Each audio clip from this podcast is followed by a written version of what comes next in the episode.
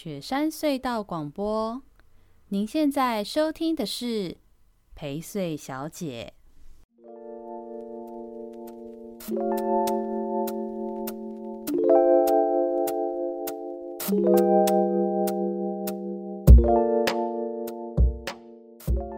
大家好，欢迎收听这周的宜州大事，我是薛成义。嗨，大家好。你是谁啊？我是小帮手。你是不是觉得我们现在一个礼拜才录一次音，就是你还蛮悠闲的，蛮没有在状况内的？嗯，还可以啦。听起来就是 生活过得很闲。嗯，大家那个市农工商很多事要处理啊。哦，是是是是是。嗯、好，我们这周呢，就是开始比较没有那么无趣了啦。也不是说之前一直在讲疫情的新闻无趣，但是。一直都在讲疫情的新闻，就会觉得有点单调嘛，甚至会觉得有点疲劳轰炸。因为大家可能觉得说，哦，我平常看新闻或是听朋友的讯息或分享，就已经觉得很很都是在讲就是疫苗啊，然后就是病情啊什么的。那现在都没有听到一些别的消息。可是呢，这周我们有多了一点点新的东西哦。嗯，期待吗？不错不错。但是前面还是会先讲一点，就是。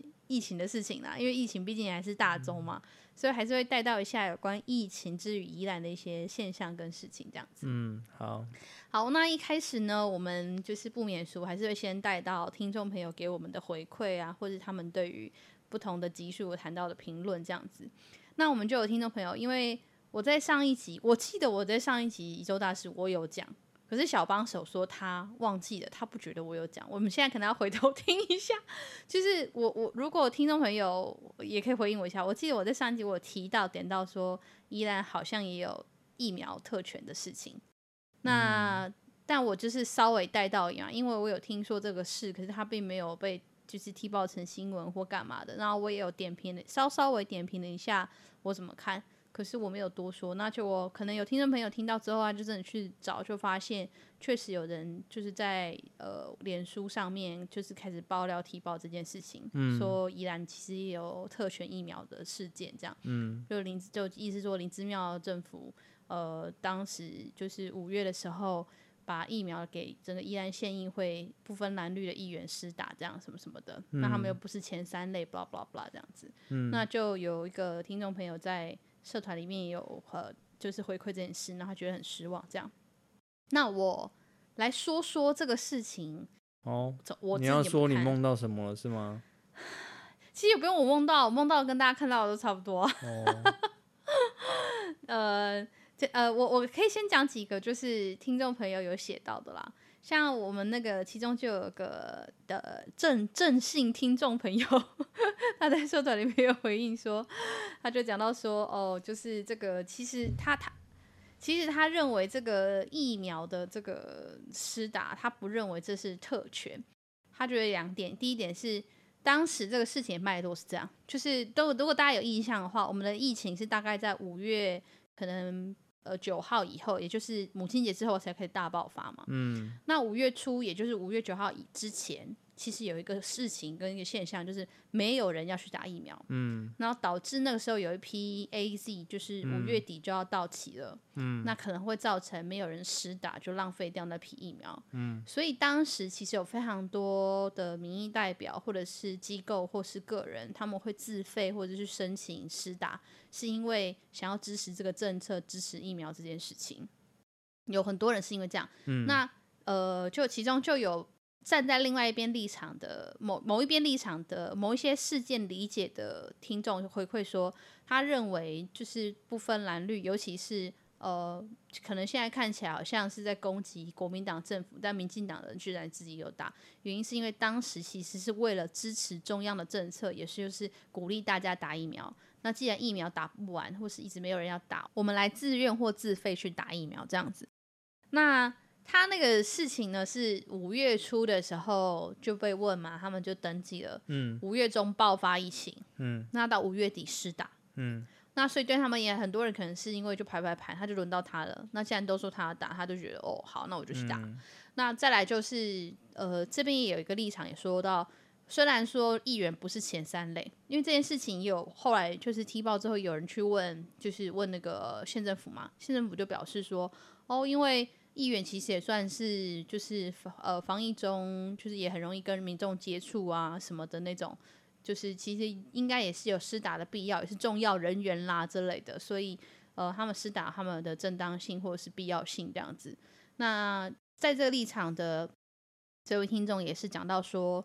某种程度来说，民意代表光是每天处理服务案件，或者是像这种疫情期间，他们也还是陆续有一些事情要处理，或者是出出去一些场合。那他们其实也很有可能会有这种防疫破口的担忧，所以确实他们施打可能是有道理的。哒哒哒哒哒。好，这是如果要去讲这件事情，它是有合理的原因的，大概是有这样的脉络。嗯、那贴了这篇呃文章的这个这个听众呢，就是他就非常的。他他不太认同，就说他觉得就是是是他们施打的日期就是在五月底，也就是那个时候已经知道疫苗不足了，嗯，以及疫苗应该要送前线去施打才是。那他觉得那个时候的那些人应该要就是表达说，就是那我不要打，给赶快去给医护人员施打。嗯，而不是自己说哦，我好像排到，那我就默默赶快去打这样子，因为他就觉得说，不管是蓝还是绿，一样都只是人性，就是你你有机会，你都得你懂得得召集驻足诶什么的，嗯，对，所以他觉得这是不呃不妥的。那也有一些听众朋友说，他觉得说，呃，当然就是先预约，他们有这个权利，当然没有问题。可是当下疫苗严重了，医护人员的疫苗覆盖率不足的时候，应该要放弃权利给他们。而且，这甚至有一些人根本没有跟着预约，也就是里面新闻或是这些消息里面有讲到说，哦、呃，不只是议员，什么议员的助理、议员的家人好像也有去打。那这个是让大家觉得很动尾调的事情，就是凭什么那些助理或是家人也可以眷属也可以去打这样子？那某种程度来说，不论蓝绿，这个就像是台北的好心肝的志工群的概念，意思是一样的。就是鸡犬都来跟着升天，那照理说你跟我说打议员就算了，但是鸡犬都来打，这我就不能接受这样子。嗯、那我我自己是这样看，就说，嗯，我我认为这件事情它很难吵开。真的要讲，就是直接一点，就是因为这个事情被踢爆，其实不是这周的事情，其实在前两周就已经被踢爆了，不然我不会在上周讲说好像 有做梦梦到这样。嗯，可是我一看到知道这事情一定不会被炒开，原因是因为就是常常在宜兰县今天这种公共议题要炒开，就是三方嘛，就是政治界、媒体圈跟民众，嗯，就是三方中有两方吵得开，事情就会比比较吵得开。那这次刚好这个事情有两两方是利益关系人嘛，就是政治人物跟媒体。嗯、他们可能都在这其中都有一些关系，嗯，所以这个事情既不会上报，同时政治界的人也不会去提报。那只有民众这种自己揭发揭露，民众自己在那边讲，然后会声会影，其他效效影响力就不大。然后再来就是，他就像我刚刚说，他有一定程度的正当性，就是如果你要去打议员或者是打官员，说他们怎么可以打疫苗？我觉得他们就会有各式各样理由。你说他们重要吗？他们也不是那么重要。你说他们不重要吗？他们确实也有一些影响力，或是可能也确实有一些防疫的担忧。所以去谈这种就是政治人物打或不打，他真的就是观感问题。坦白说，嗯、那这种事情当他没有办法那么一刀切清的不为为例的时候，我就知道说啊，这个注定讨论度拉不起来，因为他不像好心肝，就是确实就是打了一票一大票根本。不应该打的人，完全就直觉觉得那里面有些名人嘛，或干嘛什么，那名单摊开来就知道。对，那所以我自己也会觉得说，这件事情真的要讲有疑虑或者有问题的是，那那些眷属啊、助理啊，吼，你如果说助理好啦，他们会接触民众，可能现在接触也不多，那真的会接触民众。好，你说助理，那他的眷属，嗯之类的，就甚至确实你可能今天县政府也要把你到底这次施打，施打一定有名单，施打的名单拿出来看。说不定就真的也会看到某一些呃离谱或不该的人在里头，也许会被讨论会是这件事。嗯，对，所以我我我自己是觉得这件事情我不是很认同，但是我明白它的原委大概是怎么回事。那它自然而然发成这样，就觉得啊算了，这个事情实在是追不回，谈不完。那也讲到一个事情，就是如果今天疫苗相对是陆续到位与足够的，其实我们也不会再争夺或争执那么多，就是施打顺序问题的事。所以，哦、对对，我我认同哦，我认同。讲这句话就是，真的是我自己本党政治不正确。没有啊，我觉得我自己是看这件事情是说。假设就是真的如这些透露出来的消息是哦，这群人在五月初收到邀请啊，请你来打疫苗，不论是自费的还是因为议员关系也免费什么的，反正五月初请你来打嘛，好，就开始排了。嗯，那结果没想到排一排变成是疫情爆发后的时间点排到了嘛。嗯，那这时候这些议员们。你好意思跟人家说啊？现在这个疫苗可能没有办法打给你，给你打了。他不敢啦，拜托。对，就是对我来说，我觉得，呃，毕竟一个是媒体界也好，或者是一个是议员，就是有这些官职也好，就是说，你面对这些这些权利还是什么的时候，你怎么会好意思再跟大家说啊？不好意思，被取消。但是相对而言，一般人就会被取消，因为我自己就知道有很多人的例子是，他自己有赶紧去，嗯，去排队，是，然后他是直接被取消，而且不会告知你。哦，对，这个是真的，有一些是这样子，嗯嗯嗯嗯嗯，对，那这就是议员们就没有被取消，对，那这就是一般人 跟你有没有位置的人之间的差异，嗯嗯，所以我我会说哈。最根本，我坦白说，最根本确实疫苗如果足够，今天大家不会去找这个问题。但前提就是现在疫苗就是不足嘛。那现在的疫苗不足也没有不足到说大家都打不到，而是我们有排优先次序。那优先次序人其实陆续打得到的，尤其在五月的那个时候特别紧张，其实更应该要有就是优先次序的意识。我完全认同。嗯。所以我刚才讲的就是，我认为。议员们要不要打这件事情，它其实是可以去论证的事，因为嘛，确实今今天就是这些人，他就是会跟人接触的，所以我我觉得也很难讲到底防疫需不需要。而且讲之前，如果你今天正打全议县议会都给你打了三十四个议员，三十四剂，真的 so what？可是今天如果是这三十四个人乘上他们的家人助理干嘛，就是数数百人了嘛，嗯，那那个就有问题。所以确实就是。就这种就是次序来说的话，呃，如果在那个时间点，其实你是应该要放弃的，或者是甚至于，就像刚刚说的，施打的单位应该主动将你取消，因为你不是前三类。嗯，那我也觉得这个过程就是显然有瑕疵。嗯，对，所以。就是针对听众朋友关心的这一题，我们也把这一题就拿出来讲，让大家更知道详细的内容，以及我们怎么看，也让大家知道一下大概是发生了什么事，这样子。嗯，好哦，那我们要进新闻喽。好哦。第一题，对，我们今天要开始可以，终于可以健康的回复到一则一则讲，因为不然之前就是实在是都只能一直讲疫情整体来说怎么样的。六月十七的新闻。就是中央在拨了九千剂的疫苗嘛，所以宜兰县之前我们有讲到，就是八十八岁以上长者才能施打。那现在开始，八十二到八十七岁的长者也可以开始施打了，大概在六月二十三左右开始会施打。那现在呢，宜兰县政府在十五、十六号就开始针对第一批的长者一至五类的人员做施打了嘛。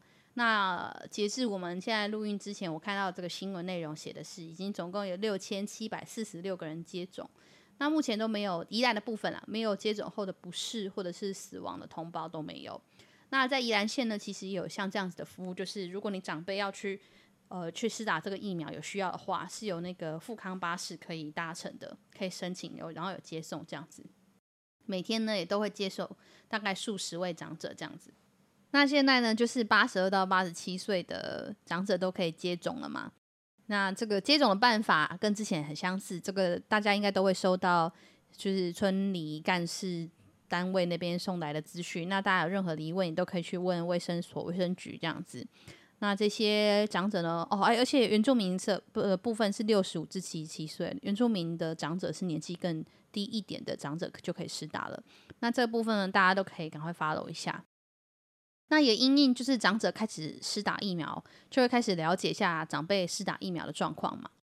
那所以六月十八号呢，就有一个新闻就讲到说，长者的接种率下降。哦，县政府呼吁中央说，莫德纳是不是开放给长辈施打？那因为现在就是宜兰县开放长者施打之后呢，就发现到说，第一天接种率将近六成，那隔天就开始下降到四成。整体来说啦，整个施打就是大概接种率大概五成左右。那县政府就说到说，外县市接种疫苗之后的死亡案例可能会影响他们接种的意愿。那建议中央是不是把长者纳入去施打莫德纳来提高接种率？哦，那目前呢，就是卫生局有强调说，注射之的之前，医生其实都会谨慎询问病人的身体状况，如果是有疑虑的话，就会主动暂停施打。那这周像这个新闻的这一周，就有五个长辈因为使用荷尔蒙或者血液方面的问题，所以他不太适合接种 AZ，就转列为未来去。施打其他疫苗的预定接种名单。嗯，我问你哦，你怎么看这件事？你觉得适合吗？要不要这么做？不知道长辈要不要去施打莫德纳这件事？就是不知道。那你怎么看那个疫苗施打致死这件事情？最近这个新闻？不知道。嗯，真的啊？这这就是最真实的回答啊。我又不是专业人员。那你要听老百姓的声音，那每个人当然会顾虑自己自己家人的安全啊。嗯嗯嗯嗯，那那就是这样子呀。嗯嗯嗯。所以对你而言，你就觉得不知道不一定。没有啊，嗯，应该是说他还要讲回来我自己个人对疫苗的观感嘛。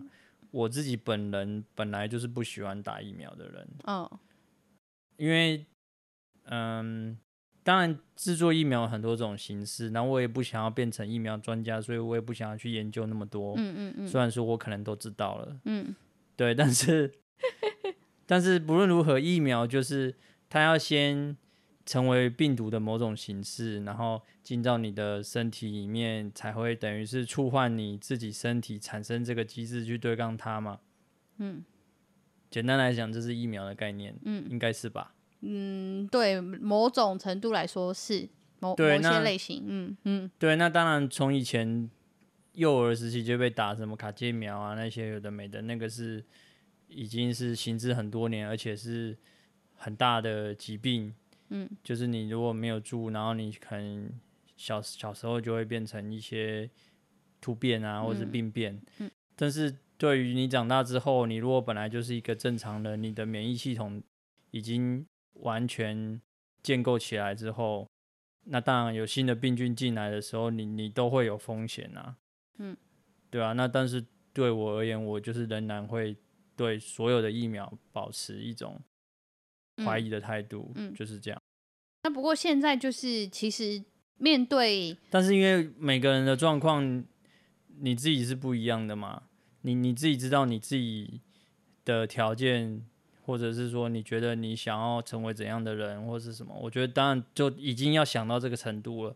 我自己是这样看待疫苗的啦。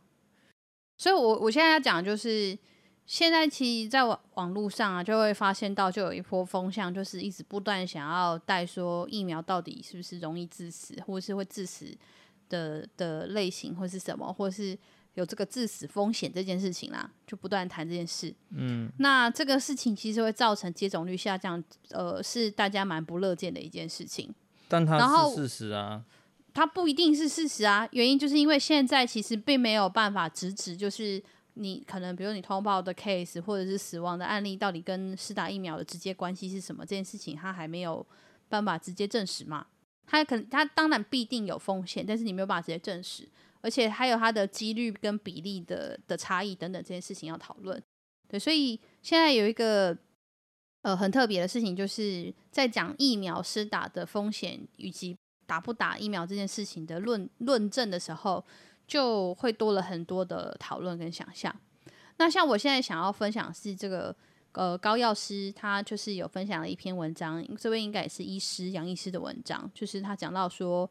呃，他就贴了一个，就是挪威那边、荷兰、挪威等等那些地方，就是有一些施打数据什么的。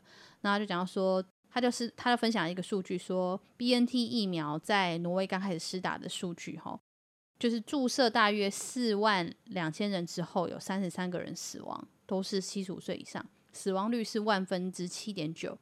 那台湾的数据呢？到六月十九号为止，有三十一万四千多人次。那七十五岁以上的长者是就是接种 AZ，通报的死亡人数是六十七，死亡率是万分之二点一。那虽然这个数据显示 BNT 注射之后的死亡率是 AZ 的快要四倍，而且甚至可能更高，因为挪威的四万多人不只是老人，就是它它里面是就是挪威的各式。可能各式各样年龄的人都有，台湾还目前都只有施打老人哦，这样子。那因为通常疫苗施打就是越有年纪或是越有一些长期疾病的人比较有风险嘛，对啊。那但是他说，即使如此，就任何就是在医学界的人都不会去讲说 BNT 疫苗很烂，不要打哦，因为这都没有超过背景值。某种程度来说，就是对这样子的医学的角度来讲，他们都是一样好的。所以其实。就是高药师分享这文章之后，他们就一直不断讲到说，不管是 AZ、莫德纳、BNT、娇生等等这些，其实都是好疫苗，只要没有不能打的禁忌症，排到的时候就应该要去打，不用特别的挑选或者特别的的想，那尽快让自己有机会得到保护，而且尤其有一件事情很重要，是让台湾的疫苗覆盖率能够提升，生活恢复常轨机会才能够增加。然后看到这边的时候，我有再去找一些其他的文章看，我就发现有一个事情很有趣。就是呃，确实也有一些文章也有指出哈，之前好像在这几年也有人针对就是施打疫苗意愿这件事情做了一些研究，他就发现了一件事情，就是呃，说服民众去施打疫苗的意愿这件事情的说法，嗯，有一个差异，也就是当你对这个人说服他去施打疫苗的时候，是利己的成分多，然后跟说服他去说服。就是这去打这个疫苗的成分，利他的成分多，好、哦，就是利己的那一组人通常比较有意愿去施打疫苗，谈利他的那一组人通常不会有意愿去施打疫苗。所以简单来说，就是即使我们都知道大家都去打疫苗，台湾才有机会恢复正常生活，但是这都不足以支持大家愿意去打疫苗，因为就是人的直接反应就是我他想的绝对是他自己，嗯，就是。我会死不？我会受伤不？我会发烧不？我会出代志不？就是我，我可以，我我我我才要或不要。他不会去想到，或是说这不是很大的吸引力，就是群体的利益不会促成，或是不会促使，就是人去想要施打疫苗。他想了还是自身的风险跟利益这件事情。嗯，对，所以这确实很现实，就是在面对疫苗这件事情，我们讲讲讲。讲到嘴嘴巴烂的，讲到讲到累死了都没有用。就是大家即使大家都知道覆盖率应该高，但大家的第一优先思考一定还是觉得，我觉得我 OK，你先打。但那个我 OK，你先打，不是因为我要让给你，而是我觉得我先不要好了。反正你们都有打，我就很安全啦，对不对？如果是九成的人，我是那一成的人，哎呀，我还是很安全呐、啊，因为有九成都打了。可是就是因为这样想。就会使得我们疫苗的接种率可能都在可能五成、四成、三成、两成。那其实看一些数据也会发现到说，国外就是欧美的施打率普普遍还是比亚洲高很多。哦，这算一下台湾现在目前的施打率覆盖率已经开始比你知道像越南啊什么的有一些国家还要高了。然后亚洲目前施打率比较高的可能还算是从日本，因为他们要办大型活动、办奥运，可是施打的覆盖率都还在就是。五成以下的居多，那欧美都是高达七成八成起跳的，所以也就是也就是为什么现在生活的形态的差异可以这么大的原因。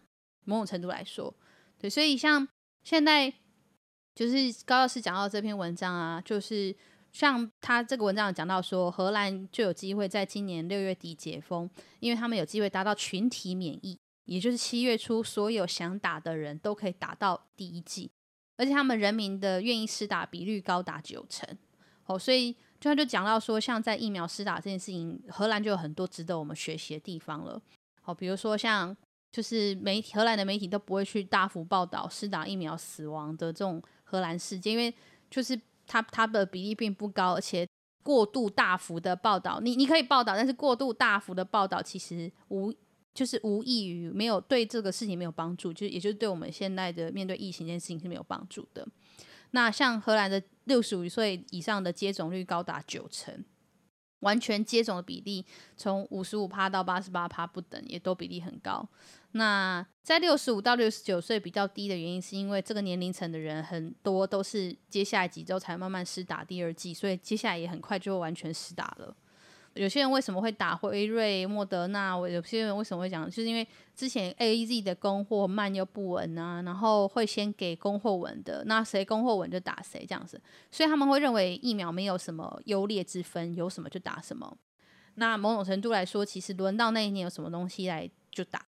那现在也是想让大家慢慢改观，跟应该要有一个正，我觉得也这些应该要正确的思考，就是你当然可以尊，我们当然尊重大家愿意打或不打的意愿。我们我觉得也不要因为这样子去猎巫说，像你刚刚这样讲，虽然我就公共利益来说，我很不认同你刚刚的这种纯粹个人感受，可是就私人利益来说，我就觉得嗯，这完全可以理解。所以也回来一个事情就是。呼吁大家不要挑疫苗，能打就打。其实就是比例真的没有那么夸张。那这个本来就是有一定程度风险，是这个对于整体性的以及个人性来说都是利大于弊的。然后再来，我们也不需要过度去放大不愿意去实打的人或不打的人的的的呃，就是去归咎他有没有责任啊，或者是就是去批评或评断这样子的行为。我觉得去尊重大家的意愿。促成大家能够在良性的状态之下都愿意去施打，我觉得才是重要的啦。所以，其实，在看这个新闻的时候，我就觉得，那回头来看，就是，呃，说什么要开放莫德纳给长辈打，长辈的施打意愿会比较高。我认为县政府其实这样讲不太妥，就是，就是因为这样你可能变成带头，我觉得这你没有专业的根据或依据，嗯、但是你带头去让。长辈对 AZ 疫苗本身有恐慌，那只是促成就施打率或覆盖率变得更低而已。那你看，像这两天大家又不断在惊呼跟感谢那个美国又送来两百五十万剂，对不对？就是就回到上次我们讲到的啦，接下来疫苗只会越来越多，你要烦恼的事情是疫苗怎么打完，怎么样让接种率提升，而不是没疫苗这个问题了。所以，怎么把疫苗打完，不只是工作打施打的这个动作跟工作这件事，也包含你要促成一个怎么样的社会气氛，让大家愿意来施打，然后这个施打的过程能够顺利，以及照应的这些相关配套都能够做到，对啊。所以我我觉得，就县政府带头去讲说啊，要不要给长辈打莫德纳？好，就是什么呼吁中央做这件事，我我认为这样子做法不妥啦。嗯，好哦，下一题哦。那下一题这个。这个我看到的时候，我觉得这是高招，虽然就是就是可疑，但是我觉得是高招。就六月二十一号的新闻，宜兰县呢，就是希望提报中央，好，希望审核可以让四千位领长，还有就是殡葬相关的人员都可以施打疫苗，这样子。好，那。县政府呢，拿到三万八千三百剂的 AZ 与莫德纳疫苗，已经施打两万三千三百多人这样子，那已经打了六成的疫苗了。有一些县市把领长视为是第二类的防疫工作人员，列入施打对象。那就是县政府也觉得说，哦，确实领长也是地方防疫的第一线成员呐、啊，还要去发放通知单干什么的。那还有像负责大体入殓和火化工作的殡葬人员也有风险性，希望可以并入，所以去提报中央审核可以施打这样子。那现在我们目前宜兰县的卫生局啊，是还是依照中央施打疫苗的顺序去安安排疫苗的接种工作。好，那就是刚刚我们讲到这些嘛。目前就是还没有要下修年龄，嗯、但希望可以开放这个部分。然后就是想说，哦，就是之前也被人家骂特，可能会被人家骂特卷师打，现在就会乖乖的说啊，我有照这个册，可不可以这个册也可不可以也打、啊、这样子？对他说就是说，意思就是说，这些人大概就是四千个人左右啦，就是把它分配进去，先优先试打，可不可以这样子？然后就觉得很高招哎，就是直接去绑领长这样。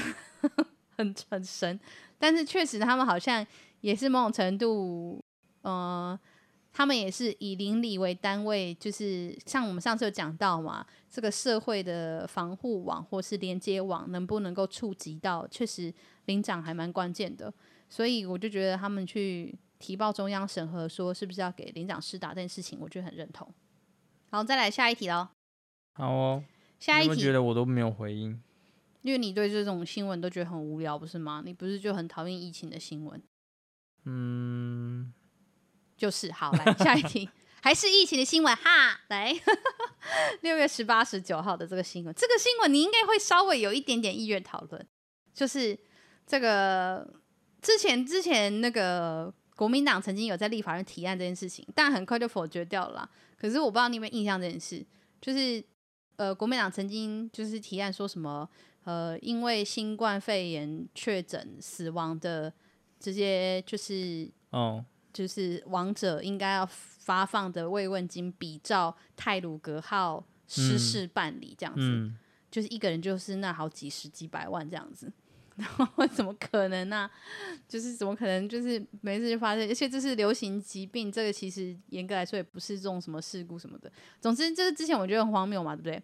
双北已经先发十万奖金了，不是吗？嗯哼，现在就是没有，不是双北，是新北市哦，就是现在、哦、新北，对对对对对，就是这个十八号跟十九号的新闻哈。哦这个十八号就有问到县政府说，发放长者打疫苗的交通津贴以及亡者的慰问金，就是宜兰县政府要不要做哦？因为现在很多的乡镇市公所，宜兰这边有一些乡镇市公所，他们会发什么两百块的交通津贴，就是鼓励长辈来来来打疫苗，然后我给你交通的津贴，然后甚至死亡的人有慰问金这样子。嗯，然后这个宜兰问宜兰县政府要不要跟进？然后以及十九号一个新闻，这是其实是台北市的新闻，就台北市的市议员去问去质询的时候，问台北市政府说，确诊的死亡慰问金，就是为什么我们的这个台北市都不如就是新北啊，甚至不如罗东这样子，就是因为现在呢，就是这个发放慰问金这件事情哦，很厉害哦，这个刚刚讲到的，就新北市会发十万块嘛，然后这个罗东镇公所也。也发难说，就是只要是确诊死亡的个案，会发六万的慰问金。好，罗东镇公所，嗯，对，那就是现在宜兰县府就被问到说，要不要比照办理？好，就是宜兰县的就都发慰问，多发这个金，就是交通津贴啊，还有慰问金这样。那现在我的这个回答，我觉得也蛮好的，他就很聪明，他说就是打疫苗之前审慎评估长者的身体状况，避免悲剧发生比较重要。哦，呼吁就是呼吁中央赶快开放长者施打莫德纳疫苗，来提高施打率，就是顾左右而言他，你知道？因为大家的问法是说，想要提高大家的施打率，是不是鼓励大家给大家交通津贴？然后，呃，这个县府的说法是说。嗯，或者是说，问他说要不要发交通津贴，然后以及就是针对这种王者要不要给这种钱，这样子就是慰问金这样。他意思就是说，就是是不是应该要挑对疫苗啊什么？真的，刚刚挑不挑对疫苗，这个我刚刚在那则新闻讲了嘛。然后另外的讲法就是说，我们当然希望不要发到这个钱呢、所以不应该讨论要不要发这个钱，而是先优先讨论怎么样把疫苗可以打得更多更好这样子。就是，哎，回答的不错。对啊，那现在其实还蛮多乡镇市公所都有在协助，就是那个长者要去施打疫苗的交通津贴以及交通方法了这样子。然后到那个这个台北市的这个啊也很好笑，就是这是郭昭岩这个议员，他就质询的时候问那个柯文哲说。要不要跟着跟跟进发放慰问金这样子？然后柯文哲那时候还说暂时不会跟进啊，还有反问说那以后流感、肠病毒、水痘、疱疹这些我们要不要赔？通通赔一赔好像 就是柯文哲这样子，就是回嘴这样。嗯、对啊，就是然后议员说这不是补偿，这是人道关怀什么什么的。然后我就看了一下，我就想说，就是真的有需要这个钱吗？然后我就很认真去查一个东西了。你知道我第一个想到是什么吗？嗯，我第一个想到的事情是。罗东镇要发慰问金，一个人六万块的话，嗯、假设就是有死亡的个的案案例的话，我第一个想的是，那罗东镇现在到底有几位就是新冠确诊的死亡了？然后我就查，我查不到这个数字。结果我在别篇新闻里面有看到了，目前宜安县内的死亡个案，你知道有多少人吗？你猜猜看，五个以内吧？五个以内，五个以内，你确定？对。可恶，这样我怎么跟你赌啊？没错，现在目前只有两位，是吧？就是整个宜兰县，对不起啊，就是我不是故意很戏谑去讲这种死亡数字的事情，就是我我只在讲说我很惊讶，就说啊、嗯、什么？原来就是目前讲了，好像就是很多死亡，就仔细看全台湾，不过就全台不要说只不过，就是全台湾的死亡数字大概是几百位嘛，这样子，然后。比起国外，我们确实是低很多，而且这几百位里面，其实有两位是就是县级，就是涉及宜兰的宜兰人，所以我就想说，如果宜兰人只有两个，那给你两个都是罗东镇好了啦，好不好？嗯，好、哦，就是十二万。嗯，那 罗东镇公所的意思是说，哦，今年没有办艺穗节，没有办。办那个啥尾车、啥假拜拜什么之类，有的没很多活动没有办，然后我们把这个钱拿来做防疫啊，嗯、甚至像是这种慰问金的发放的需要的话，嗯、我心想说哇，也太凉快了话，就是十二万就可以做足做足面子这样，那难怪就是长辈去交通津贴一人两能把扣嘛是津贴汤啊，对不对？对啊，所以我就觉得这个系列政策其实我觉得不是好事情呢、欸，我我觉得、就是，但是这些都是很粗浅的。就是该怎么讲？就是你第一秒就会想到可以做的事情，就是这样而已。嗯嗯嗯嗯，超级粗浅，而且就是像县政府反而这次的回回应，我就觉得还比较合适。就是说，因为他们觉得不跟进这种事情嘛，就像刚刚讲到，他可能觉得相对粗浅。而且，就如果有一些个案，就是死亡的个案，他们的家庭有需求或是有这些评估需要的话，其实会帮助。也就是说，确实我们现行的的制度。好，就只要你家中有亡者，然后导致你家中有困难，或是有本来就有那个、啊、对，就有一些急难，对对对对对。那像就现在民意代表讲到说，哇，这是一种人道关怀跟慰问，我就觉得，嗯，好吧，就是就是对，充其量可以说是这种说法。可是我们的公帑是否要花在这样的地方，是不是有更精准的花法？我觉得就可以再想一下。嗯嗯，像我们上。个礼拜不是说到那个计程车能够被透过合作来、嗯？对啊，对啊，嗯，对啊，那总比你发两百块好吧？对啊，也许就是比如说你坐计程车，你指定搭计程车，我就给你两百，可能早一集就利耶，然后至少你有花计程车钱之类的，或是什么都好，就是就是你发的就是交通津贴。今天如果你也是普发，就是我今天给我儿子再去，我也拿了两百块；我今天搭计程车去人，我也拿了两百块，其实也不太公平。而今天如果你是就是搭乘这种像刚刚讲到的，就是支持这种计程车司机的这种基基础经济的，然后就发放相关津贴，我就觉得这个好像就很很很合理也很好，对啊。所以就我觉得确实有一些更细致的处理方式啊，这个是在做这些。呃，就是公堂的发放的时候，其实应该要留意的事情。嗯，好，我下一题哦。六月十六号新闻就是现在菜价涨三倍了。我之前看到的时候想说，啊，是因为疫情吗？然后最后才发现说，哦，是因为 疫情的关系，确实大家现在都在家煮饭，然后就惊觉就是菜怎么变这么贵。那现在如果大家最近在家里煮饭发现菜变贵，其实是因为就是前阵子我们终于我们的限水就是。水荒解除了嘛？因为水库都有进账嘛。嗯。可是相对来说，其实中南部那边就有都有有一些水灾的问题、水害的问题。那是因为这些这几周的天气关系，才导致我们的菜价比较比较贵。那并没有特别的哄抬啦。那而且还有一件事，就是说，虽然我们宜兰天气感觉比较稳定，那是因为呃青菜的主要作物都是呃南部。嗯。然后宜兰其实主要作物是水稻，所以蔬菜。的影响其实还是要看中南部那一带的的天气状况，所以这也是要提醒大家可以去留意的事情。然后后来我就发现到说，这个新闻其实有一个值得让大家知道的一件事，就是宜兰地检署其实在去年三月就成立了防疫的处理小组，这个是让大家知道一下。我觉得这个有点小小的知识，就是这个是一个和调查局、行政执行署、监所等辖内机关协防的部署，好针对哄抬物价。囤积防疫物资，或是散播假消息，这些情形，会有一些机关的密切合作。哦，所以诶，其实就是现在就是地检署那边是有一个像这样的小组的。如果大家有刚刚讲到以上的这些状况啊，是可以反映，然后应该是都会去做一些稽查、稽核跟了解的。虽然不知道效应如何啦，但像这个新闻就可以很明显知道说，很多人就想说啊，菜怎么那么贵？是被人家哄抬价格？要是其实是大家不不理解那个供应链的状况这样子。嗯。然后很多人说那个最近不是北农群聚嘛？大家说北农群聚是不是会影响菜价？嗯，据我们的就是在餐饮界、在农业圈、在就是这种就是拍卖链的朋友们说，影响不大啦。它的群聚当然它会有一些作业上面的慌乱，但是影响不会到太大。就是天气还还是影响菜价的主要原因啦。嗯、所以就大家 但那个又是第二层原因啊，第一层原因仍然是因为盘商控制的价钱嘛。嗯，那其实水灾还没来，就是台风还没进来，菜就变贵了。嗯，那到底是天灾还是人？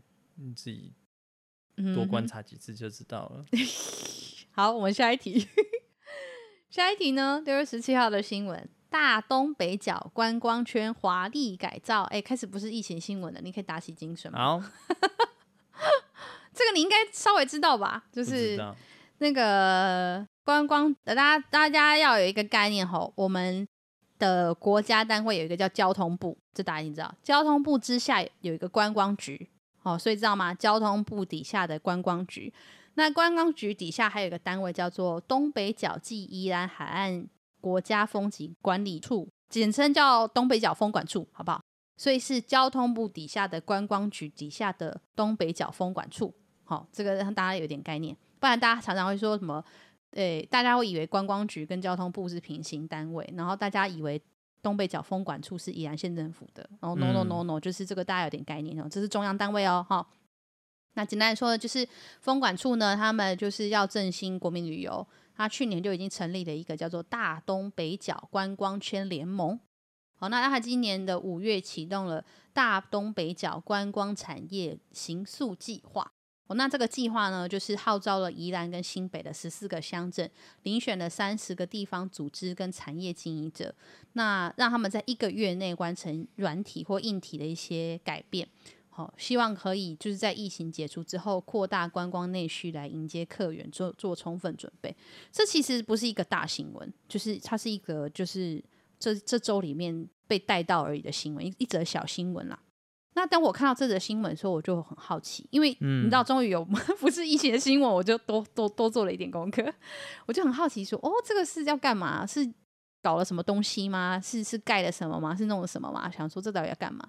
然后我就去 Google 了一下，然后我就发现到说，哦，其实其实我有点不太能够理解他大概做了哪些事情，诶，原因是因为。其实这三十个地方组织跟产业经营者里头，也不乏有些是我们认识的人或单位或店家。那他就看到说，就是东北角投入六百万去协助观光产业改造，六百万除以三十个地方组织或单位的话，一个单位是多少钱？是二十万。好，二十万。最近都很害怕讲数字，讲错。你要不要澄清一下？上次你有一个讲错的数字。上次就是你那边跟我说三个月，我我才没有。上次是讲错什么？你上次是一百五十天是几个月？一一百五十天除以三十五个月。嗯，五个月。哦，你上次讲了三个月对不对？没有，是你。我没有。你抢在我前面说三个月，我说嗯对。没有。因为我一直要把我的话讲下去，我就没有要。我们回去听，我们回去听。我记得我就是很害怕我讲错数字，我不敢讲多少。是你自己讲三个月，我说嗯，对你数学比较好，三个月。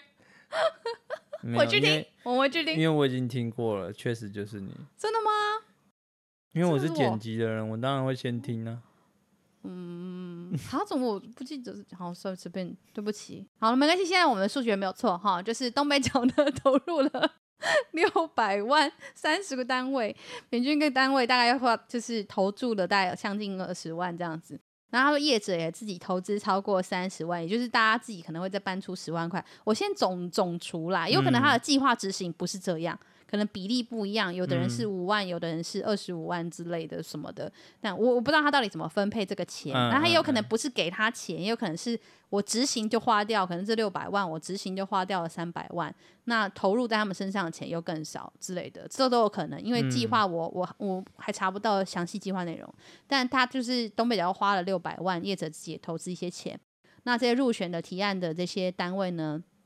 他们就开始做产品形象包装、空间装潢、动线改善、服务流程设计等等的，拍拍影片、拍形象影片都有这样什么的。好，那我就去查了一下，然后我就觉得，就是中央钱到地方去，然后做这些单位的工作，好容易就稀，我觉得有一种稀释掉的感觉。就是我我就看了这个标案啊，其实还蛮多钱的，就是这个是。六百万的部分是媒体相关，什么什么成果，媒体相关成果相关，然后而且这个这个案另外有一个九百万的标案，应该也跟这个有关系。所以就说，这个其实总共花了一千五百万。然后你说这个是五月才紧急开出来的案子，是为了让你没有？他是我记得这这两个标是二月开的，然后但他是三四月的时候遴选邀集这些单位，哦、然后五月就要一个月内去做这些事情，然后就成果展现的这样，就是现在这样子。哦然后就花一千五百万，嗯嗯，我就觉得很惊人。然后因为我去查标案嘛，所以我就一路查，我就发现哇，风管处好有钱哦，随便乱一个标案就是七百、八百、九百、一千、一千五、两千这样子，就是咻咻咻咻咻，然后都是一些不知道是什么单位。就说了，文化部的案子是最 最累又没钱赚的，啊，要就要搞经济部。嗯，这个是交通部，交通部下面的钱也很多啊，随便就多一个零。真的，文化部、农业那个文化部跟农委会这种这种都下面都很惨，嗯、就是你们就是应该要拿经，就是经济部、交通部这种下面的钱比较啊，这个。但是他们就戏称说，就是写文化部的案子要比字数。哦，字的数量吗？对，就计划书你写够漂亮，你就会赢。落落长这样子。对，然后要落落长又可以看到精华。对，然后经济部的案子比的是数字。哦，就是哦，你数字够漂亮，那感觉就是一个就是文学院的人去比拼作文能力嘛，另外一个就是理学院的人去比拼，就是表的表单跟那个啊，总之就是。是好事啦，就是好事，就是就是就是中央有这样的钱跟经费启动这样的计划。那它是是先成立一个联盟嘛，所以联盟大家可能互相拉抬，互相做一些事，但效益如何，我觉得就是可以再多追追。那也有可能因为现在疫情的关系，我们看不到或感觉不到这些效果。那慢慢的，希望就是可以看到一些后续的效应喽。嗯，好，那下一题。这个六月十九号，遴选造成对立，宜兰东山国中校长连任失利，判修复误解。哦，这个就是要讲那个东山国中校长的的遴选的事情啦。因为听众朋友应该有印象，我们在。前面几周的一周大师也曾经提到这个东山国中校长遴选的事情，然后我有谈了很多关于校长遴选制度的这个问题嘛。嗯嗯嗯。那这个新闻的内容大致来说，就是现在确定这个东山国中的校长刘校长已经出局了，他没有办法连任，因为就是他他上次的连任就是失败，那也就是说东山国中的校长没有连任，那他现在就会办。校长的遴选就是我要办，那我这个校长没有连任，我要再选新的校长。那这个原本的这个校长是可以再报名的哦，就他没有连任，但他可以再报名，就是要要被选上当校长这样子。对对对对对。那那呃，不只是他，另外有就是三个人，也就是总共有四个人去报名，想要担任东山国中校长。嗯、那他确定就出局了，他就没有选上嘛。那现在新的校长是游本彦游校长这样子。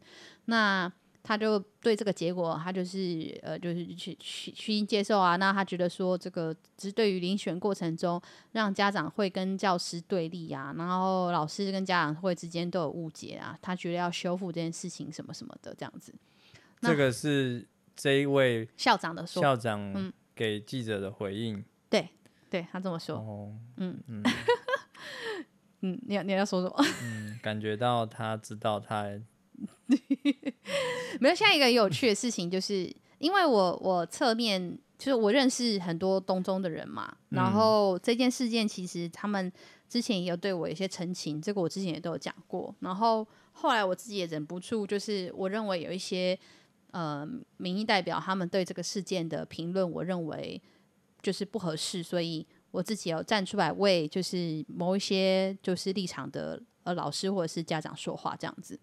那嗯，这个事情我自己看到是说，呃，现在有一个有点有趣的事情是，其实家长会里面好像有很多不同群，家长会里面有一群是支持校长，也有一些是不支持的，或者说甚至会发现到说，家长会好像有的时候是家长会这个这个这个单位本身可能看起来支持刘校长，嗯、但是其实有好多的家长，他可能不是家长会成员。部分是家长会成员，但更多的家长其实不是家长会的。嗯、学校有数百个学生，数百位家长，可可能就有数十位是这个家长会的成员，但是这个数十位以外的家长，可能很多的人其实不支持或不喜欢这个刘校长，而且理解老师的辛苦或者是困难，所以。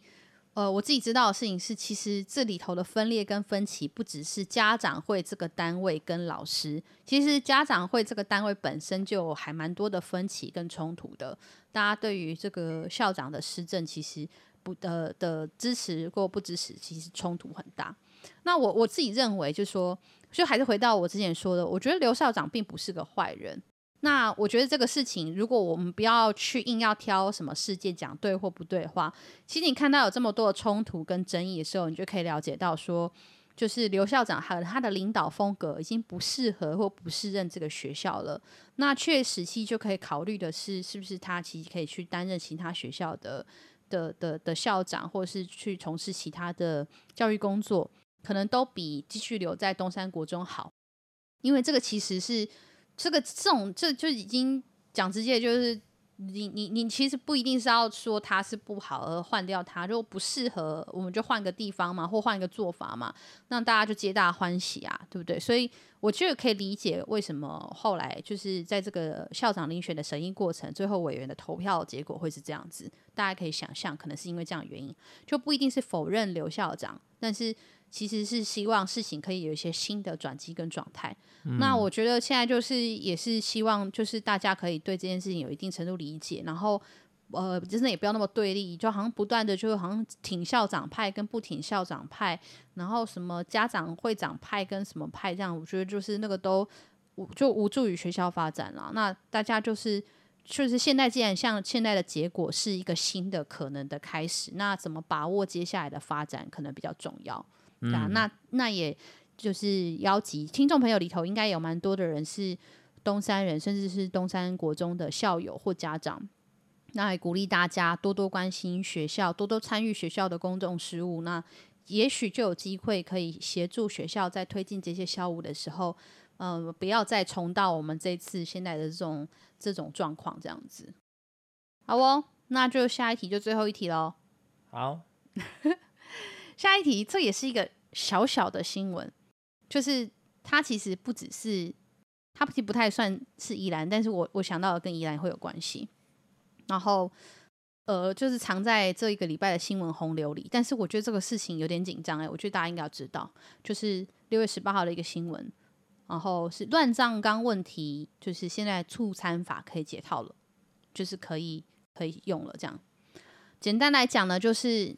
我不知道你有没有发现一件事，就从以前到现在，要把公墓群，现在大家有概念嘛？我们不是有什么好多的什么地级公墓、地级公墓，比如说像广兴大学，嗯嗯、大家都想戏称广兴大学，就是那个公墓群那边嘛。然后还有就是壮围的沙丘有一堆公墓嘛，像这些公墓群其实都是公有地嘛。那呃，很多的公家单位，像这几年东山盖的蛮蛮不错的那个梅园。那个梅园的纳古塔，就是把旁边的公墓群收纳进去之后盖起纳古塔这样子。那从过去到现在，其实呃纳古塔这件事情只能够是就是公部门自己去新建。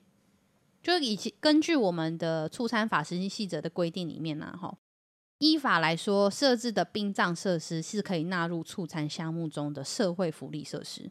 不过过去其实曾经有立委抨击说，殡葬设施作为促餐的项目，哦，尤其是纳古塔的部分，好，它不只是促餐法，它可能可以享受促餐的租税优惠，同时它还可以向民众收取，就是因为纳古设施可以收取费用嘛，那根本就是超赚的，好，所以不太公平。那在二零一五年的时候，财政部就有加了弹书，说殡葬设施排除公墓与骨灰骨骸存放的设施，也就是说，如果是公墓跟纳骨塔，就不可以用畜产法啦，不可以享有这种优惠。但最近呢，就是像桃园市政府啊，跟一些公家单位开始提出说，这个法规限制导致就是区域内有一些老旧的公墓跟乱葬岗都没有办法改善，不利于城市的规划发展。那考量之后就说啊，如果说是公墓的更新，而且范围之内有这种纳古塔的话，就可以就是不受这个弹数的限制，就是说开始松绑了啦，就是把这个公墓更新跟这个纳古塔都纳入这个范围这样。那会不会让业者又享有优惠又赚取暴利嘞？就是讲到说，现在的这种促餐法，业者顶多是可以享有一些租金的优惠，但是并没有办法减税。然后呢，就是这个公墓乱葬岗更新之后的塔位是存放原有的骨骸嘛？如果有多余的空间，现在的公墓也不敷使用，所以会优先作为呃，就是公墓相关的使用这样子。那塔位要盈利的机会应该也不大。而且更新的后的塔位，他们都只有使用权，市场上也不一定有竞争力。什么，就反正就解释了一堆说，说意思就是说啊、呃，不一定呢、啊，他不一定会赚到很多钱啦。他如果赚，他这个其实还是很多是归公有嘛，还是公有要用嘛，什么什么之类的这样子。好，那再就是公墓更新的这个范围内，还有其他的附属设施，比如说有时候不只是纳古塔，旁边还会有礼厅，嗯，好，小拜堂、礼堂，好。哦，那业者参与业者参与这种公募乱葬岗更新的时候，还有一些其他的营运空间的讨论，这样子。那他就讲到说，因为外界没有太多意见，所以即日起就上路了，这样子。那我看到这个事情的时候，我其实第一个想到的就是，呃，现在的像罗东的寿元啊。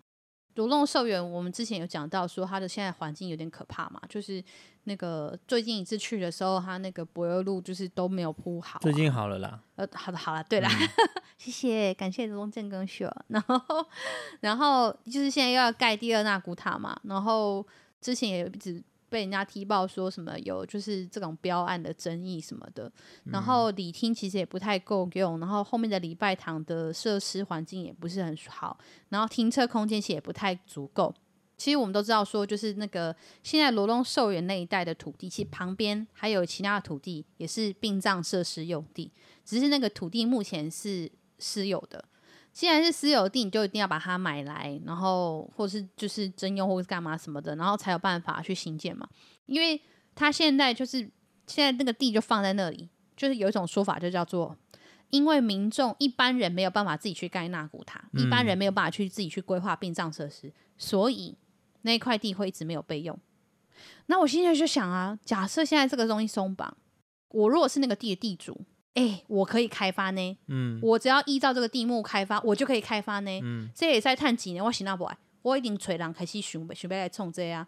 而且，嗯，我不知道说都是，但是我们就知道，其实殡葬相关里头也是水很深嘛。嗯，然后就是，这、啊、这虽然大家有听过我们跟文燕那一集，但是。呃，文言当然是很正派的，但我要讲就是殡葬业里头也是水很深，其实这个大家应该都耳闻，所以想搞殡葬相关来赚一笔，其实是还蛮就是有潜力的哦。我稍微查一下，光是高雄啊、南部啊那边，就是就有那种动辄就是好几亿在保这做什么环保金炉、环保环保焚烧厂，然后园区墓园区的这种。标案什么的，那个都赚超多钱的，嗯，那个很可怕。那假设今天是促餐的话，哦，那就是权限又更大。我自己的地，我自己我自己投钱，然后政府接下来还要跟我合作，然后我还可以拿到优惠。我一手可以拿优惠，二手我可以跟我可以卖塔位来赚钱。哇，这生意超好做的耶！嗯，所以我就想说，现在如果这个适用，现在开始，如果殡葬园区适用促餐法。会不会接下来寿云那边来不及等到我们自己政工所有远见的愿意先规划更扩大的园区，就被业者直接吃下来，想要透过这样做。那你自己去做规划，跟别人要透过出产法找你做规划，那个主客其实就差很多。嗯，你能够规划的整体规划的，你能够盈利的空间的，以及在里头的这种就是利益落差什么的。那个都很，那都很可观，那真的都蛮可怕的。然后讲回来一个事情，就是促参法这种东西是促进民间来投资，使得本来政府没有办法做到的事情能够被做到，对。可是我真要讲，再讲一次，就是透过促参法，它可能是个解药，也是个毒药。就说，今天你没钱做这件事情，民民间的人有钱要来做这个事，他一定是因为他有赚头嘛？没赚头，他怎么可能会要出钱做这个事？嗯，对不对？你又要人家赚不到钱，又要人家来投资，怎么可能？所以来投资的人一定是想尽办法把里头可以赚到的钱跟利益是榨干的，不然他投资这个干嘛？三五十年后还要把东西移交还给你，万一是 BOT 的话，就是新建营运，然后之后还要转移还给你，对啊，所以就是这个法案，其实我是觉得，哦，就是我看到这个事情，出山法可以解套之后，我是觉得有有点紧张，因为呃，如果 我就觉得很可怜，因为你想想看，我们现在人生在世，我们买房子都已经是一个很辛苦的课题了，都被资本化搞到很辛苦课题，以后你连你死了，然后住的地方都变成是 这么。就是被资本化操作的地方，连死了住的房子都很贵或很难买或很难找，或都是还是人家在赚你的钱，不觉得很悲惨吗？本来是死了就是花某一条钱，但是公家处理，以后死了可能都还要看业者脸色。可是你 可怜呢？你不觉得我们这一代的人离开的时候，应该很多人就不会选择要他的后代继续？侍奉，侍奉，祭拜，嗯嗯，而是直接把我们的骨灰看是怎么处理，嗯，撒一撒，种树之类的，就就不见就不见了。是啊，是，所以其实这也是有个有点有趣的事情，就是我像我现在在讲说。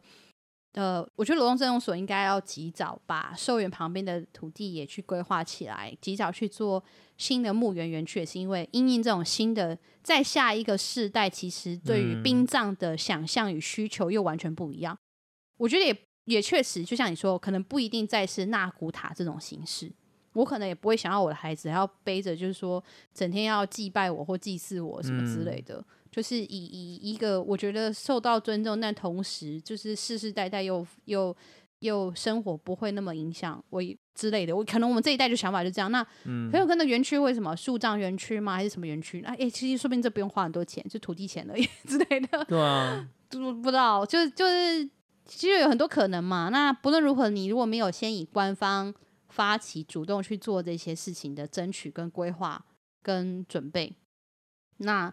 如果又现在出山法要解套了，然后民间的动作一定更快，各大就是这种大家知道的各大的这种殡葬相关的企业集团，嗯、他们其实在做这件事情的动作都非常先进跟快速的。嗯、还没有纳古塔概念的时候，他们就开始做纳古塔了。嗯、纳古塔最盛行的时候，他们就开始做现在刚刚讲的这种什么宠物的安葬或是树葬、海葬的服务。嗯、现在海葬其实好像也不行，嗯，对，那个都要自己偷偷，你知道去海边撒或干嘛，嗯，对，所以。就是就是，如果又开放畜产，然后就是集团又走在前面，可是集团的走在前面的原因，是因为他们想的是赚钱，而不是像社会，像像我们的单位这种政府，他想的是社会跟福利或者是人生这件事情去做规划跟安排，而不是赚钱为优先。如果不是这样的话，我是觉得这件事情可能会有点，我有点害怕会失控了。就是这样的发展下去，在殡葬相关，嗯、所以我才说，你看人生在世就被钱绑死，连死了这件事情都还是在算钱，被人家赚钱，好像但好像也没办法，就是这样。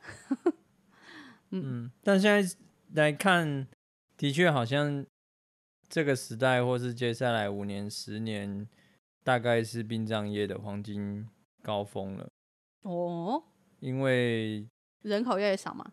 第一个人口老化了嘛，嗯，然后第二个是战后婴儿潮的这群人开始迈向老年，嗯，那以他们那一代的观念，也就是说我们父母这一代的观念，仍然会是比较希望子女是继续侍奉他的，嗯，所以这一代人都会优先选择火葬，因为土葬都已经基本上几乎被淘汰了嘛。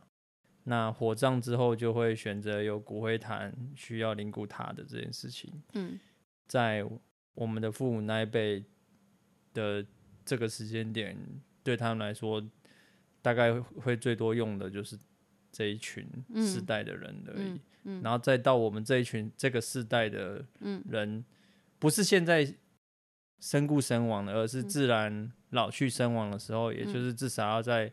五十年后，嗯的时候，嗯、那那个时候人数啊，什么什么，就是形式啊，就一定是跟现在完全不一样。对啊，对啊，对啊，对，嗯、所以我觉得，即使是殡葬灵骨塔的这个事业，大概高峰也就是这十年左右而已。嗯、所以，其实我也很好奇，不知道未来台湾社会会发生什么样子，因为我觉得我现在在想我自己的自身经验，我会觉得。清明节其实还是重要的，就是扫墓这件事情，对我家来说啦，我不知道大家怎么讲，我不知道你怎么样，但是像我们家，因为我们家的墓园在那个金山那边嘛，嗯，我阿公阿妈的那个墓园那边。然后我觉得对我而言，我们家每一年去金山那个地方扫墓，我觉得它成为了一个我们家的仪式。就是 其实说穿，对我们也有点是顺便去北海岸玩，然后去扫墓，然后那个扫墓那个地方的风景又又很好，然后爬到山上什么，嗯、对对，有点像是这样子。然后也因为去扫墓，我会跟我爸闲聊个两句，哦，以前阿公阿妈干嘛什么之类的的这种小事迹，其实有一些关于我我爷爷奶奶的这种就是小故事，其实有时候也是那个时候听到。所以，一个像这样的过程，有我们有这样的文化形成，我们有这样的生命经验，其实对我而言，我会觉得这是还蛮呃还蛮有意义的事。可是你看，像我们我们那里是我们那个在山上那个墓，是一个小小类似土葬的墓园，那个是一个一个坟呐、啊，不是不是纳古塔那个坟里面放的纳古罐，但是就是那个它是一个一一一格一格的坟墓。而像呃，如果像我我那我刚刚讲是我爸爸这边对不对？我妈妈这边的我们。的我我我的阿公阿妈就外公外婆这边的是放在梅园，以前也是在广 兴大学那边，但现在就是在梅园了这样。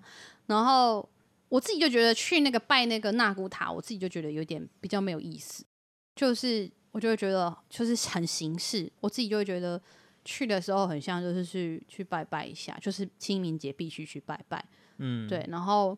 拜那个格子也很很奇怪，然后就是跟大家 K 周会这样子，就是大家其他人也打开他们家那一格，然后在那边 K 周会这样子，然后而且我甚至会觉得说，因为像那种纳古塔方式，它是呃拜拜的东西集中在某一区嘛，然后你就会再自己走去你的那个纳骨棺那个地方嘛，这样、嗯、我都会觉得说，像阿公阿妈真的吃得到吗？我就会觉得说，就是比起，就是我爷爷奶奶，就是我们就是放在桌子前面，他们就在那个，跟我的外公外婆那个，就是他们住在那栋大楼里，然后我放在楼下的警卫室，他们吃得到吗？我就真的有这种感觉，你知道吗？所以我就觉得，如果今天沦落到这个形式，就是就觉得又就觉得好像有一点点可惜掉那种意义感跟仪式感，就又少了。那未来我们的这种祭祀的文化。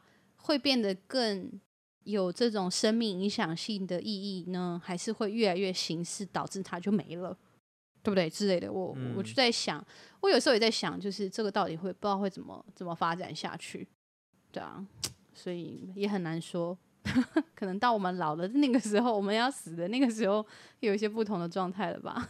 嗯，但但提前提前开始想这件事情是是必要的啦，我觉得，嗯，像。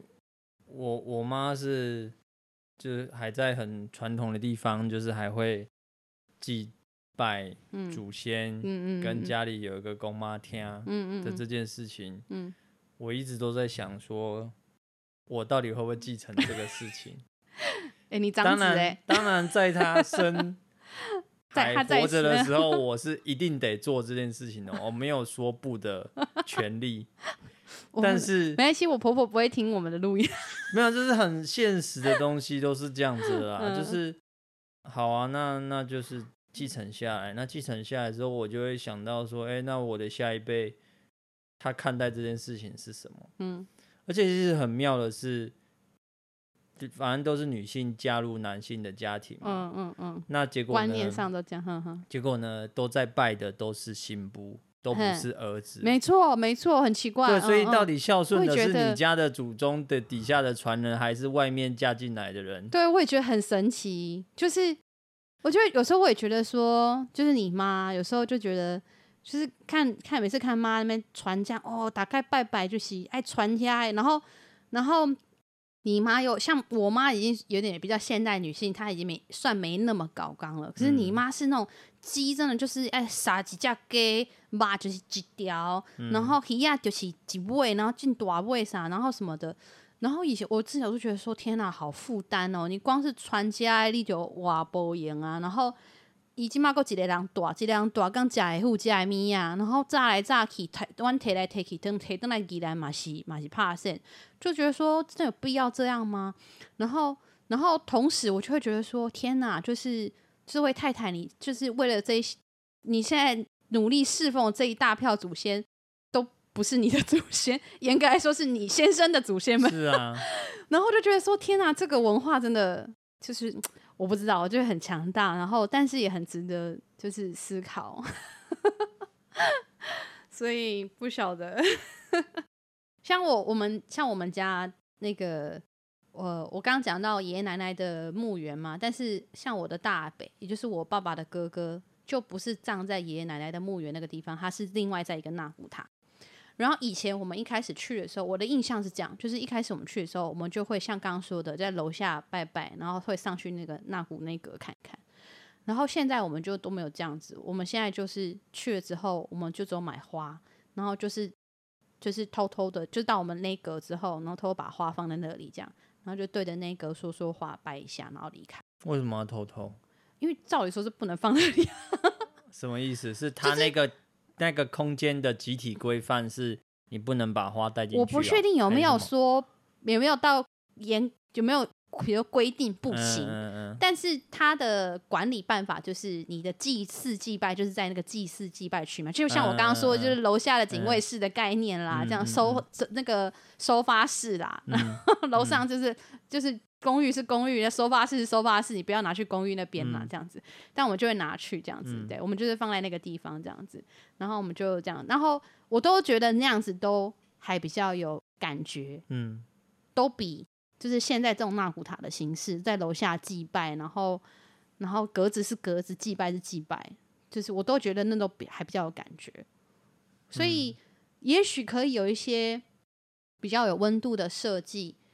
我觉得啊，殡葬设施，假设今天我是主政者，或是今天我们是有心在这种团队里面能够去主政这件事情的人，也许我们可以有一些设计或处理，其实会引导新的文化产生。我我我，也许是一种乱讲，大家可以聊聊看。但我就会有个想象，就是说，今天就算我真的要盖纳古设施，可是我可不可以有一个方式，是我产生的新的仪式？也就是说，大家不需要再传天爱米亚来摆。你你可能嘛是老卡修香，因为如果整栋楼都拜拜的话，烧香毕竟是我们的固定仪式，烧香在整栋楼里面会烟雾弥漫不好。烧香可能确实在楼下，可是可以有一个仪式，就是你的纳古设施可以有一个设计是可以插枝花，嗯，在你的那一格那里，嗯、哇，那那个插花就会变得很有意思的事情，就看到每一家插的那一枝花都不一样，嗯、甚至还可以是一个什么仪式，比如说像。我就会开玩笑说，我可能会跟我的子孙讲用玫瑰花，因为我的英文名字是 Rose 这样子。哎，糟糕，我自己自爆了英文名字，反正这个就是以前英文补习班取的。然后像你看，我妹妹的英文名字是 Lily，然后可能她会要的就是百合花，对不对？然后以后还可以跟自己的子孙说，哦，您阿嬷玫玫瑰花是因为您阿嬷好做 Rose 啦。你看这个多好笑，可是这就很有意思啊，对不对？你就看到大家插的花不一样什么的，其实这也很好玩。你只需要做一件事情，就是你在做纳古塔设计的时候能够有插花。那本来我们这些殡葬单位就有管理人员，他会去把那个花收走。对、嗯，一年也就那一次扫墓，对不对？那可能都会更增加连接性，因为毕竟我们扫墓祭祖就是为了连接你跟过去祖先世代家族这件事。嗯，我觉得这个很多很有意义。对，所以假设今天是我要去接下来去做这些殡葬设施，还是纳古塔形式，我可能会想就是这件事情。那甚至有可能不是纳古塔形式，像你说的，未来可能是树葬，可能是海葬，但是那个仪式感能够延续文化传承感的这个行为，其实可以通过空间去形塑的。嗯，对啊，那那这个真的就很需要你愿意用心的去做这个设计。可是假设那个出餐的便是业者去经营了，对啊，我我我觉得形式化的几率就很高，你很难是这么 touching 的设计，所以不知道。这个新闻让大家一起思考看看，啊，也可以跟我们回应回馈一下，你对于就是扫墓祭祖这件事情，你有什么看法跟感受？嗯，好哦，那我们这一集的宜州大事差不多到这边喽。哦、每次都是最后一题闲聊的特别热烈跟喜欢，嗯、是不是应该把这种东西拉到前面？是不是？不然你前面的像死鱼一样讲异形都没有要聊。没有，我刚刚有了一点灵感。可以怎么调整节目了？哦，好好好，那我们下一集开始会比较精，就是再再调整一下，嗯、让大家知道一下。嗯、那我这集干脆劈头跟大家讲说，请从最第五十分钟开始听。可以，可以，烦死。好了，那我们这一周的一周大事到这边喽，谢谢大家，拜拜，拜拜。